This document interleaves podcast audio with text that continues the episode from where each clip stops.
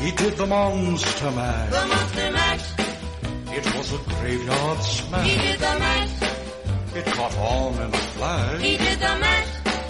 He did the Monster Mash. Buenos días, buenas tardes o buenas noches, ya sabéis, dependiendo de la hora que estéis escuchando esto. Esto es 31 días de terror, el micropodcast que como cada octubre, pues aquí está en el Pájaro Burlón Podcast dispuesto a repasar pues la historia del cine de terror, en este caso de los últimos 50 años. Y hoy vamos con una película como es La Semana del Asesino de 1972.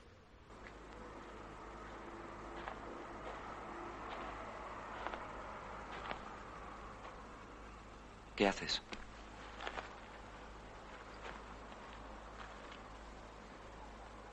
No sé. Te veo muy solo. Casi siempre lo estoy. Pero hoy más que nunca. ¿Por qué no entras en tu casa? No tengo ganas de entrar. Pues entonces, ven a la mía. A la tuya. ¿Por qué no? Podemos tomar una copa, charlar, aburrirnos juntos.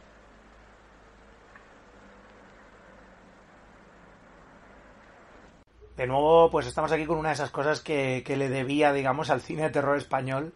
En este caso, bueno, ya se lo... En el caso de Pánico del Transiberiano no, era algo que simplemente tenía ganas de volver a ver, pero La Semana del Asesino era una de esas películas del cine español que hacía mucho tiempo que tenía ganas de ver. Y, y la verdad es que, bueno, pues el, visionado y demás, pues me, me, ha, me ha gustado mucho ha sido una película que me ha encantado la, la manera que, en que está resuelta, los actores, todo, digamos, el ambiente malsano que tiene, me ha, me ha encantado. Claro, además es una película que tiene en su haber, digamos, ser una de las primeras películas, no la primera, pero sí una de las primeras películas bastante abiertamente homosexuales en el cine, en el cine español, aunque ya las hubo anteriormente. Recordemos que en nuestro especial, el especial que hicimos ya en la página del pájaro burlón sobre cine raro, difícil de encontrar y demás, hablé sobre, sobre diferente la película musical de Alfredo Alaria, ¿no? Que era muy, muy gay en los 60 y no, sabe, y no se sabe cómo pasó la censura, todo aquello, con aquel subtexto tan chungo y tan, y tan evidente, ¿no? Pues eh, la Semana del Asesino, obviamente, pues estando detrás eh, Eloy de la Iglesia, pues uno de los uno de los cineastas pues más, más complejos, yo creo, de, de, del cine español, más interesantes, de ya no solo los últimos años del franquismo, sino claro, obviamente pues toda la transición y demás, con esas películas en las que, bueno, se le puede, es que mucha gente lo puede clas llegar a mal clasificar pues solo por lo que recuerdan de toda la época pues de, de cine, del cine kinky, digamos, de todo este tema, pues Navajero, la estanquera de Vallecas y demás, aunque las películas de, de, Iglesia siempre tuvieron como algo algo muy, no sé, muy diferente a nivel de, de, de, lo que es. Había muchos más matices, muchos más capas que solo hablar, pues, de solo hacer esa exploitation, que era básicamente lo que eran más las películas de, La Loma, que eran un, una exploitation del, del tema juvenil, marginal, más que realmente disfrazados de intentar hablar de cosas sociales. Cuando, pues claro, por un señor de derechas, ¿no? Heterosexual y demás, que obviamente pues no era lo que era el hoy de la iglesia, que era justo lo contrario, un señor muy de izquierdas, aunque de buena familia, homosexual declarado de toda la vida, entonces pues obviamente algo algo ahí es diferente, ¿no? En estas en estas películas y bueno, La semana del asesino es una es una película que bueno, que tiene muy pocos actores, actrices en general y además se mueve como en un en un entorno casi como muy vacío, muy yermo, ¿no? Pero que, que al mismo tiempo, claro, es una cosa que estaba ahí, ¿no? O sea, es una película que en, en 1972 está hablando de algo que, que está ahí, que es el, el, pues claro, que tienes la ciudad, tienes tus bloques de pisos, tienes tu, digamos, extrarradio de Madrid, y luego, pues lo que te decían los abuelos, antes todo esto era campo, ¿no? Pues efectivamente, ¿no? Al lado de las autopistas y demás, solo había campo, ¿no? O todos esos poblados de chabolas que luego, pues el desarrollismo y el postdesarrollismo y el post, post, post desarrollismo, acá gentrificación, acabó pues eh, barriendo.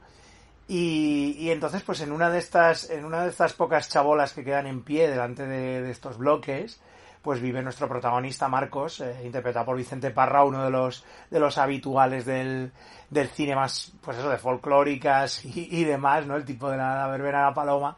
Pues eh, aquí Vicente Parra hace de Marcos, que es un, un tipo que trabaja en un matadero, y que vive pues en un vive pues en una en una tampoco es una, una casa que se caiga cachos pero hombre digamos que muy legal no es no o sea es una de estas casas pues eso, como las que se hacía la gente en aquella época sin ningún tipo de, de normativa y demás. O sea, incluso casos tengo dentro de mi, de mi propia familia, o sea, la casa donde vivieron mis abuelos era un pifostio importante de obra porque se hizo, bueno, o sea, en fin, no os voy a aburrir con movidas familiares, pero bueno, que estas casas existen y estas casas se hacían un poco pues como a, a lo loco y claro, pues ahí es donde vive Marcos en una en un paso, solo un paso por encima de una, de una chabola, digamos, su, su casa y pues ahí vive y trabaja en un, en un matadero, en unas escenas terroríficas, me imagino rodadas en, pues en, algún, en un matadero real, en las que vemos a las vacas como las desangran, las cortan y demás, ¿no? Allí el director no se, digamos que no,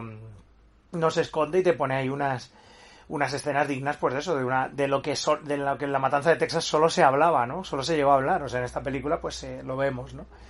Entonces, pues Marcos vive su existencia ahí, tiene una novia, Paula, que es Emma Cohen, y bueno, pues eh, eh, ahí está con sus cosas, va a trabajar del curro a casa, de casa al curro, no mucha cosa, está ahí en el bar, la del bar le hace ojitos, etcétera, ¿no? Todo, pues, una vida, pues, más o menos anodina, normal, ¿no?